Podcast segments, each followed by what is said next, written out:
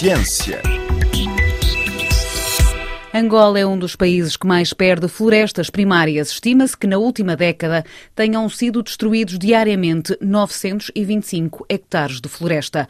A desflorestação e a seca são, nas palavras do biólogo angolano Timóteo Júlio, as duas grandes problemáticas ambientais do país. O assistente de projetos da Fundação Kisama lembra a necessidade de se encontrarem soluções adaptadas às comunidades locais de forma a mitigar os efeitos das alterações climáticas no que toca à desflorestação. O processo pode passar pela educação ambiental. No caso da Angola, daquilo que é o que está refletido no NDC de 2022, que foi o National Determined Contribution, que é o último documento elaborado, nós temos uma série de questões por serem resolvidas. É de conhecimento de todos que Angola enfrenta a questão da seca no sul do país, propriamente nas províncias do Cunene, Huila e Namibe. Essa é uma das questões que tem levantado um pouquinho a preocupação do governo angolano. A outra questão é a questão do desmatamento, a questão da desflorestação, que é também um ponto que é fruto das atividades humanas, fruto da pressão social. Então, Angola aqui tenta trazer a abordagem social das outras áreas, por exemplo, temos que tentar resolver a questão da saúde, da educação, do transporte. Também está-se a falar muito da questão das energias renováveis, do investimento que o país tem feito em energias renováveis e essas energias mostram que há um certo comprometimento por parte do nosso governo em tentar resolver essa questão da transição energética, mas temos que tentar fazer o, o nosso máximo enquanto país e procurar compreender em que ponto estamos e para onde queremos ir, porque é necessário nós estabelecermos uma visão holística de que país nós queremos em 2050. Por exemplo, em relação à desflorestação, não há legislação para aplicar, para combater esse flagelo? Mecanismos legais existem.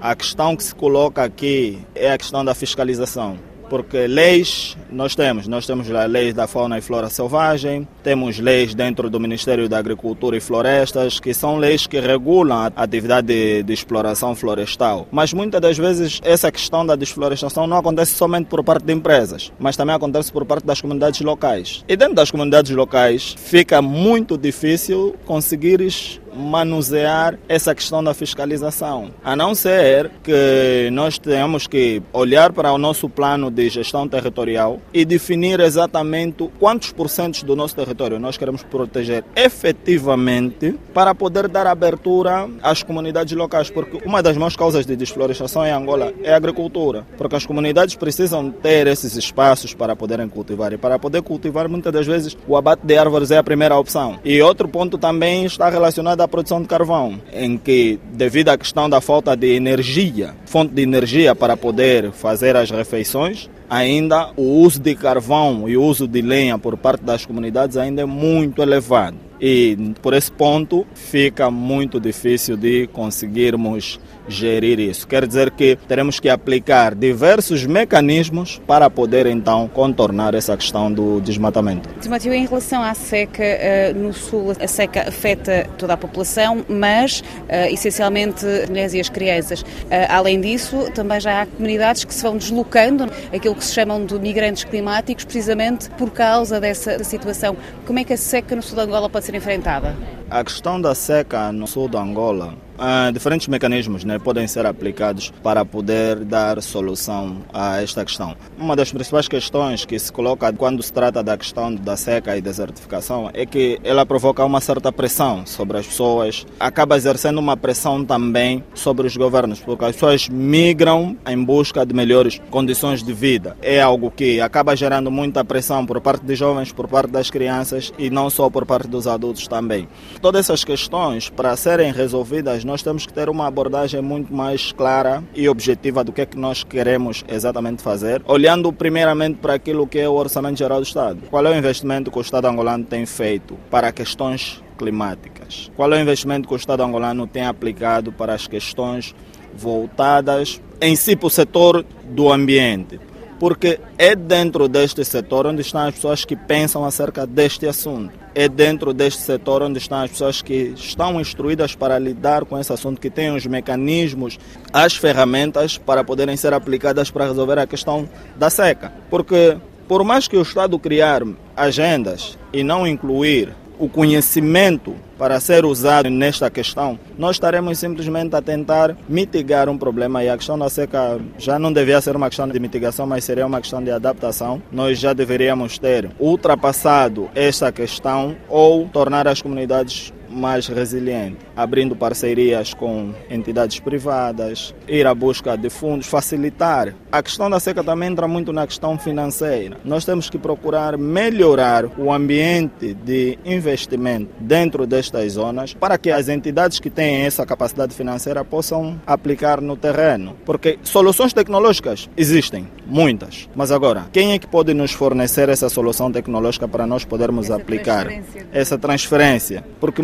muitas das vezes o que acontece é que existe a tecnologia, nós sabemos onde ela está. Agora, o acesso a essa tecnologia é que muitas das vezes é difícil. Mas também devemos procurar perceber o conhecimento local acerca do assunto, porque se calhar estamos a tentar resolver um assunto com soluções externas. Nós temos que procurar entrar para as comunidades, sentar com as comunidades e tentar perceber o problema a partir da raiz. Ou seja, tem que haver aqui um meio termo, que é procurar uma solução dentro das comunidades, mas também não fechar os olhos à tecnologia que pode vir do exterior, mas perceber se essa tecnologia é adaptável ou não ao local. É isso aí, porque muitas das vezes o que acontece é que nós trazemos uma tecnologia e simplesmente quem vive no local olha aquilo e não quer usar simplesmente. Mas é algo que pode resolver o seu problema se caso fosse apresentada da melhor forma possível. Eu chegar para a comunidade e dizer, vamos construir um canal aqui, e a comunidade te diz, não, mas mas aqui não é o local é ideal para tu construires um canal de irrigação, mas mesmo assim tu constróis e tu nunca vais conseguir resolver a seca dessa forma.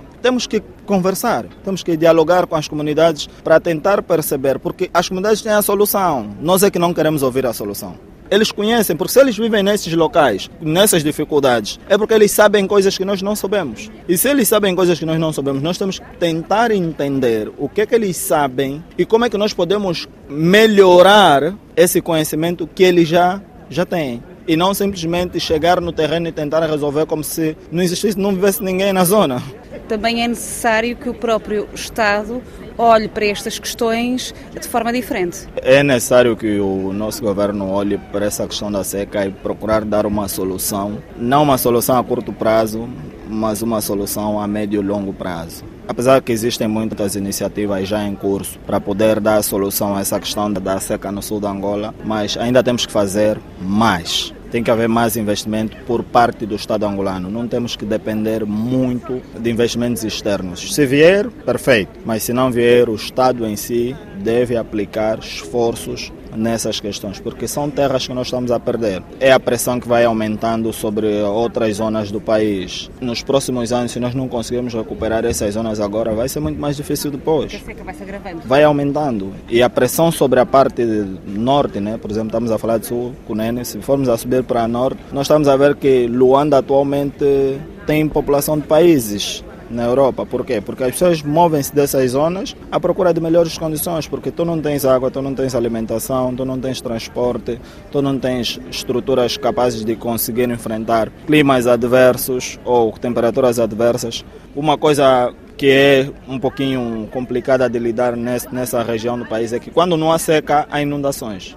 Zonas em que há seca extrema, mas que quando não há seca, há inundações. É necessário, por parte do nosso governo, uma maior aplicação, um maior investimento para podermos criar condições de termos as nossas comunidades bem acomodadas. Era o biólogo angolano Timóteo Júlio que participou na Conferência das Nações Unidas sobre Alterações Climáticas, que decorreu de 31 de novembro a 13 de dezembro no Dubai, Emirados Árabes Unidos.